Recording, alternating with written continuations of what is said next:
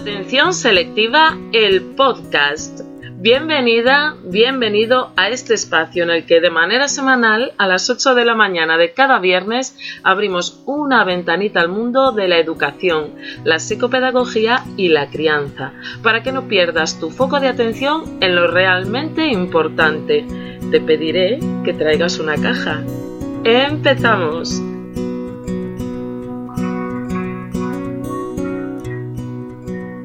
Capítulo 6 del podcast Atención Selectiva en el que vamos a tratar el tema del momento, la promoción, ese nuevo concepto clave en la evaluación del sistema educativo a distancia promovido por la crisis del COVID-19. Creo que con el paso de los años pocos olvidaremos el tercer trimestre del curso 2019-20, pero tengo todavía más certeza acerca de que en esta semana ha reinado en el panorama educativo la más auténtica heteronomía con respecto a las competencias que las comunidades autónomas tienen en relación a la crisis del COVID-19. La jornada del miércoles fue para mí apoteósica e imagino que de igual manera lo habrán vivido no solamente el colectivo docente en sí, sino también todas esas comunidades educativas que venían solicitando por diversos medios tan solo una premisa para este tercer trimestre y era certidumbre. De las declaraciones de la ministra de Educación Isabel Celaá en la comparecencia del pasado miércoles entiendo que esta incertidumbre que ha reinado durante todo este tiempo en torno al hecho educativo a distancia, así lo quieren llamar ahora para que no insistamos en la brecha digital, se ha reducido pero también plantea nuevos horizontes y trama nuevos sucesos que prontamente conoceremos. Isabel Celaá habló de proporcionar certidumbre en un momento de incertidumbre, lo cual venimos pidiendo a gritos todos aquellos relacionados con el actual sistema educativo. De entre lo que he sacado claro de las declaraciones de la ministra es que cuando dice se mantiene la duración del curso escolar, esto lo que quiere decir es que el curso no se acaba, como veníamos pidiendo muchos, avalados en la idea de que este tipo de modelo educativo crea desigualdades palpables, con lo cual todos aquellos que trabajamos a diario desde el modelo educativo presencial para poder limar las diferencias entre nuestro alumnado, tendremos que pasar por el aro una vez más y seguir con nuestra labor aún a sabiendas de que la educación no llegará a todos los alumnos y a todas las alumnas por igual. En cuanto a la impartición de nuevo contenido en este tercer trimestre, la ministra habla de adaptar la actividad lectiva a la situación y de que se flexibilizará el currículum y las programaciones didácticas. Es decir, que a mi juicio Isabel Celaá no se posiciona, porque si bien insiste en que los aprendizajes estarán guiados en torno a competencias imprescindibles, esas competencias básicas, y a que se favorecerá el repaso y refuerzo con actividades globalizadoras y competenciales, también recuerda que existe una autonomía curricular. ¿Qué quiso decir Isabel la con esta autonomía curricular? Pues que los centros educativos tenemos nuestro derecho a ejercer nuestra labor desde una perspectiva metodológica propia. Pero ojo, porque también las comunidades autónomas tienen la competencia de organizar los centros dependientes de sus consejerías, de sus consellerías, según sus propios criterios. ¿Qué es lo que sucederá? Pues que algunas comunidades autónomas pedirán a los docentes que se avance en contenido y otras no. Esto es lo que yo opino. Y últimamente me veo muy pitonisa porque lo de Zoom lo vi venir antes del descalabro. Claro que no nos van a decir directamente con este lenguaje, con esta terminología, eh, se adelantará contenido académico. No, nos lo van a decir con otro tipo de, lenguaje, que es lo que se estila ahora.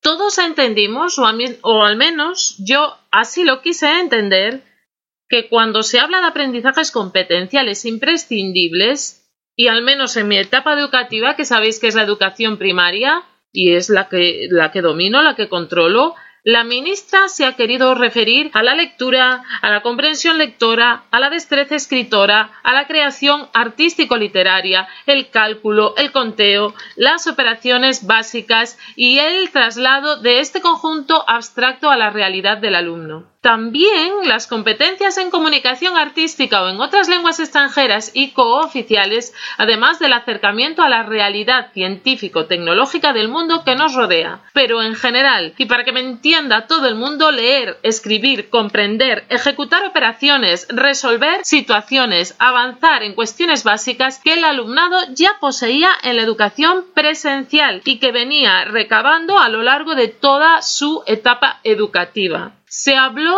de refuerzo, de repaso, no de adelantar contenido académico, muy en contra de la línea que muchas comunidades autónomas ya habían tomado. Misma línea ejecutiva, recordemos, que la que determinó las acciones del Consejo Escolar del Estado. Por este motivo pienso que aquí cada cual va a actuar de una manera distinta y que, como siempre, al profesorado y a las familias nos tocará acatar aquellas decisiones que se tomen según nuestro lugar de residencia. Así de real y así de triste, dependiendo de dónde vivas, tendrás la educación que merezcas.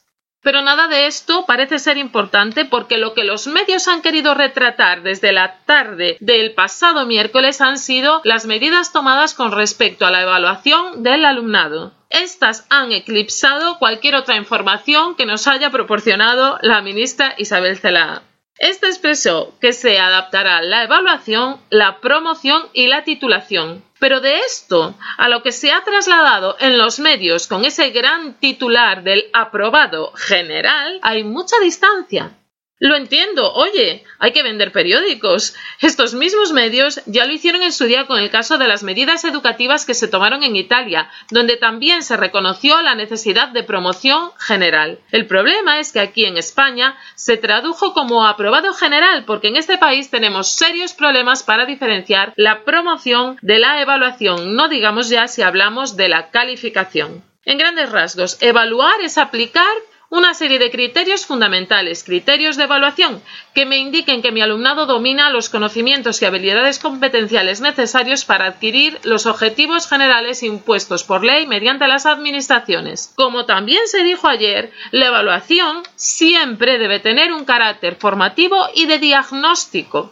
Pero es que no lo tenía hasta ahora. Me pregunto yo, ministratela, ¿es que no era lo que estábamos haciendo? A fin de cuentas, se evalúa para mejorar la competencia del alumnado en estas destrezas básicas y la competencia profesional de los docentes, que analizamos a través de la evaluación si nuestra práctica está siendo eficaz con respecto al grupo clase y sus circunstancias. Otra cosa, muy pero que muy distinta es la calificación. Calificar es poner número a una prueba, a una tarea, en un trimestre, lo que sea. Calificar es poner una nota, un número. Y como ya vengo repitiendo en entradas del blog, como por ejemplo las notas académicas El engaño, no suma ni aporta información la calificación, ni para el alumnado ni para las familias. ¿Qué información me da, por ejemplo, sacar un 4 en lengua inglesa? A mí, desde luego, ninguna. Simplemente que el alumnado, el alumno en cuestión que quita este 4 está suspenso. Pero, ¿en qué tiene que mejorar? ¿Qué estrategias debe seguir para llegar al aprobado? ¿En qué habilidades necesita trabajar? ¿En el habla, en la escucha, en la destreza escrita, el speaking? Esto no me lo aporta un número, una cifra, sino el ejercicio de la evaluación que ya se venía haciendo en el aula. Lo que me ha gustado es que se pida un informe de evaluación, que solo espero que no quede en un mero gesto burócrata más, que nos aumente eh, la carga laboral y que se vea pues de un modo poco consciente, que no sea algo trabajado y algo mm, veraz y útil. Por último, tenemos la promoción. Promocionar es pasar de curso o de etapa escolar. Se produce tras la evaluación y la calificación. ¿Puede promocionar un niño o una niña con una asignatura suspensa con la calificación de un 3 después de que lo haya evaluado su docente? Sí, en nuestro sistema educativo y dependiendo del curso y la etapa. Por tanto, no debemos confundir promoción con evaluación, ni tampoco con aprobado. ¿Cuál será el escenario que tengamos este año? Pues que en algunos casos, algunos cursos y etapas, el alumnado promocionará con asignaturas suspensas, puede que más de las habituales, y lo hará de este modo porque esta situación excepcional tiene que ser de por sí una situación que nos dé medidas excepcionales. No hay más polémica. Promocionar no es lo mismo que aprobar.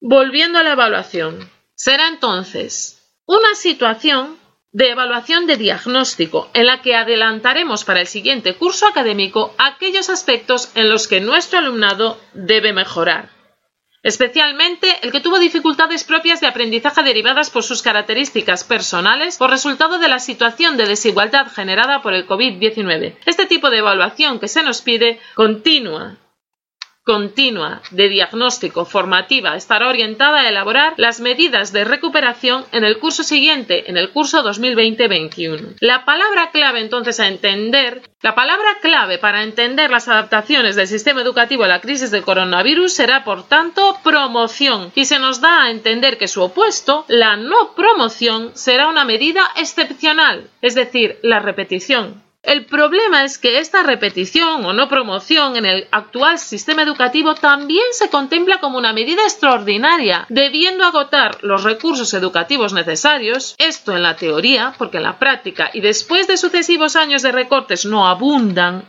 para evitar tomar esta medida de la repetición. Sin embargo, España está muy por encima de la media de la OCDE en la tasa de repetición, siendo el cuarto país de este conjunto con mayores cifras. Yo realmente espero que todos consensuemos que esta promoción general se aplique sin incidencias y pensando que una medida como la repetición debiera ser para la mejora en el curso siguiente del alumnado, no como un castigo. En el caso de que se tome esta medida, la de la no promoción, ayer se estableció claramente que esta decisión deberá estar sólidamente argumentada y acompañada de un informe de recuperación. Nos dejan claro que la norma general a tomar es la promoción.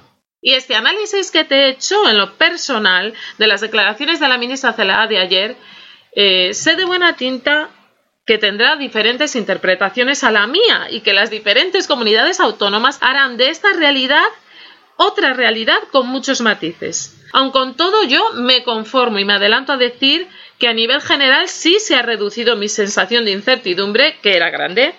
Creo que llega el final de las tareas desmedidas y que se empieza a vislumbrar cierto trabajo en la paliación de las desigualdades, Prefiero y elijo ser optimista por mi alumnado, por mi salud personal, pero sobre todo porque entiendo que la educación debe dejar de ocupar un lugar protagonista en esta crisis, en la cual necesitamos valorar más otras cuestiones fundamentales, como superar primero que nada el riesgo sanitario y emocional que corremos. Todo lo demás puede esperar. Yo promociono. Y a menos que mi comunidad autónoma me sorprenda, sigo afrontando este momento como maestra declarada en rebeldía por todo el alumnado al que no puedo llegar, pero viendo una pequeña luz al final del túnel. Me despido con la cita para hoy, es una cita de Albert Einstein y dice, aprende del ayer, vive para hoy, ten esperanza para mañana. Familias, docentes, tengamos esperanza en que esto va a, a salir bien, tengamos esperanza en que se han tomado buenas decisiones y vayamos todos juntos de la mano para lograr superar este tercer trimestre que será un gran reto, que será un trimestre que nunca olvidaremos, pero algo que debemos hacer desde luego juntos. Y nada, que te espero el próximo viernes a las 8 de la mañana aquí en Atención Selectiva, el podcast. Y hoy te recomiendo que te metas en esa caja tan importante, en esa caja en donde debes centrar tu atención selectiva, que metas un poco de esperanza, que no nos agobiemos más con los deberes, con las situaciones familiares relacionadas con lo educativo y que podamos tener unos días un poco más relajados en un tercer trimestre que sin duda alguna no olvidaremos. Hasta el próximo viernes.